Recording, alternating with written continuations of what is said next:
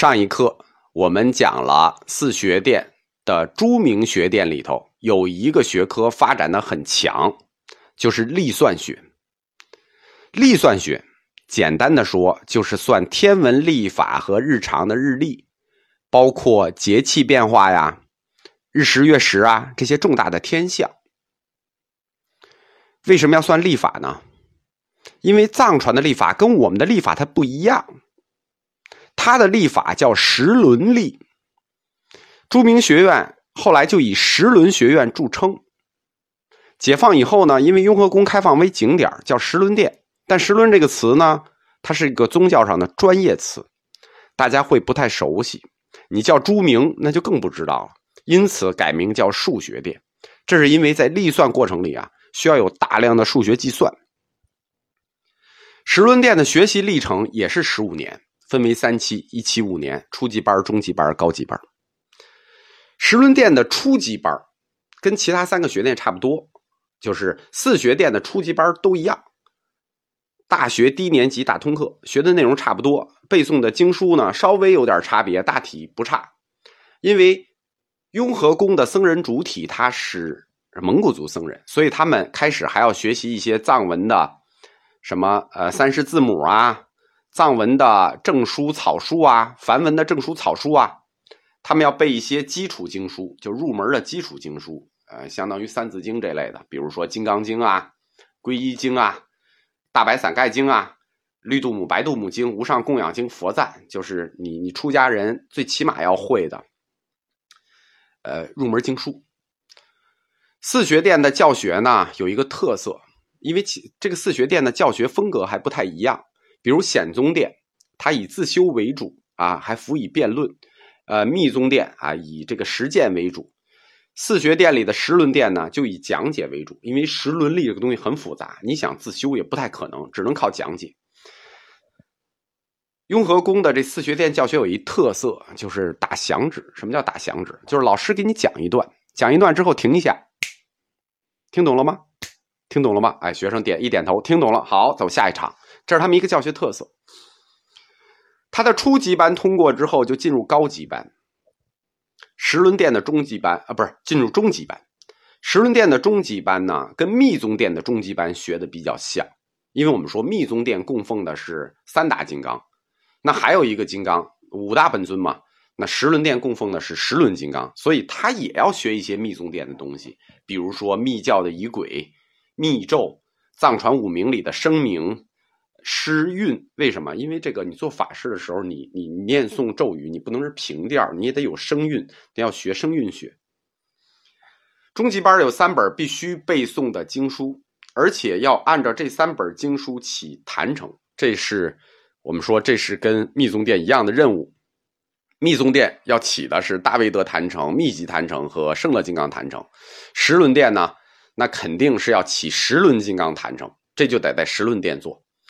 他要背诵三本经，是《十轮金刚经》《普吉经》和《正菩提经》，他就要根据这三本经做十轮金刚坛城、普吉佛坛城和正菩提佛坛城。光有这三个坛城是不够的，你包括净化坛城相应的仪轨，你就要学习相应的陀罗尼。有一些在坛城仪式上必须要背诵的经，我们在密宗殿讲过，大威德金刚坛城，你要背大威德金刚升起圆满次第经。十轮殿也一样，你要在十轮金刚坛城上背十轮金刚升起圆满次第经，还有十一种护法经。完了，你才算通级通过中级班的考试，进入高级班。十轮殿的高级班可就恐怖了，因为这之前那个初级班和中级班那叫文科班，十轮殿的高级班专业级的是理科班，他要学历算学的专业课程。首先，他也要会背一些经书，但这些经书的指向性就很明确了，就是两本《十轮金刚经》和《十轮金刚坛城经》。他的高级班的主要教材叫《十轮历》，就是藏族的历法。我来讲一下什么叫十轮历，这跟我们理解的历法是完全不一样的。藏传佛教里，它的历法跟它的医学是挨着的。为什么四学殿里有十轮殿和医学殿呢？因为它的历法与医学是不可分割的，只不过因为人力有穷时，很少有这种天纵奇才能二者全部学会，所以要切开学。一部分人学历法，一部分人学医学，但是他们的理论根源是一样的，是一套理论，就是以十轮历法来建立的藏传医学体系。时轮历呢，是对时间这个概念提出的一种新解释方法。首先，他对我们的日子，就是我们这一日一天，他做了新的定义，他划成三种定义，就是有三种日。三种一日，第一种一日叫太阳日，第二种一日叫太阴日，第三种日叫公日。什么叫公日呢？宫就是宫殿的宫，是指太阳在黄道十二宫上的位置。就是学这课啊，有得有一点天文学的基础知识，听这课，否则你这不一定听得懂啊。太阳日我就不解释了啊，就是从今天早上天亮到明天早上天亮一昼夜，这太阳升起为标志，这非常好观察，是观察结果。第二种太阴日，太阴日呢，它就不是观察结果了。为什么？因为你没法观察。太阴日从今天晚上月亮升起到明天晚上月亮升起，能这么观察吗？你要有生活经验，你就知道了，不能。为什么呢？你有时候早上起来，太阳升起来，月亮还在，你怎么观察？你没法观察。太阴日的得出，它是一个观察加计算的结果。我们虽然不能观察一天的月亮，但是我们能观察一个月的月亮，对不对？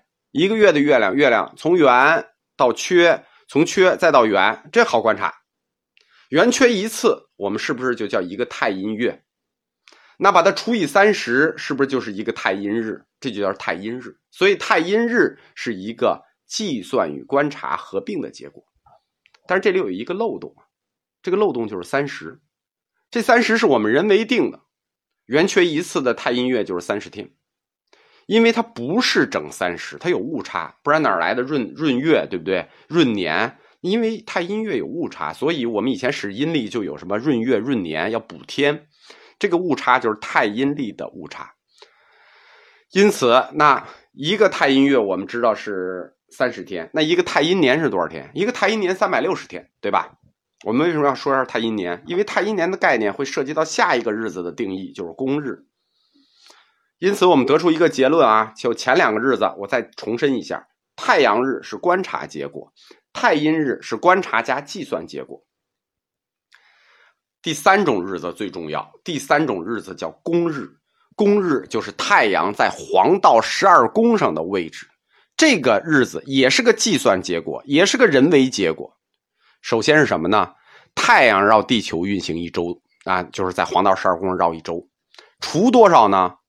除一个太阴年，除三百六十份一个太阴年，太阴年就是月亮在绕着地球三百六十天的位置，对吧？所谓一个太阴年，理论上说就是月亮围绕地球绕一圈儿我们定义它为三百六十天，那每一天是不是就有一个位置？那我们就拿这三百六十天除以太阳也绕地球一圈儿得出的这个位置就叫公日。换句话说，太阴日就是月亮绕地球转动的时候那三百六十分之一的位置，公日就是相对于那天的位置，太阳绕地球的位置。听懂没？没听懂算了。把公日用太阴日、太阴年的三百六十除，它得到的值是太阳日和太阴日之间的日差。什么意思呢？就是说，如果我们用公日、太阴日和太阳日这三者合并来看，我们就可以算出太阳、月亮和地球相对于地球之间的位置。再理解一下，公日、太阴日、太阳日，这个我们可以得到相对位置。当然，不是我说的这么简单啊，但思路是这个思路，因为。在这个思路下，我们还要用一系列的公式来计算，才能得出具体的来。当然，公式是什么？那是另一回事但思路是这个思路。那公式你不会，我也不会，对吧？但是有一系列的公式。为什么要计算太阳、月亮和地球之间的相对位置呢？是为了要计算日食和月食，懂了吧？因为日食和月食，我们都知道，那所谓日食月食，就是太阳、地球、月亮这三者之间互相挡着了，挡着了就中间挡着了月亮，我们看的日食；中间挡着太阳，我们就看的是那个月食，对吧？为什么要计算日食和月食呢？这就和藏传的，呃，时轮历的这个佛教理论有关了。我们下一课讲。如果听不懂时轮历，直接就跳到医学殿去听吧，确实有点难。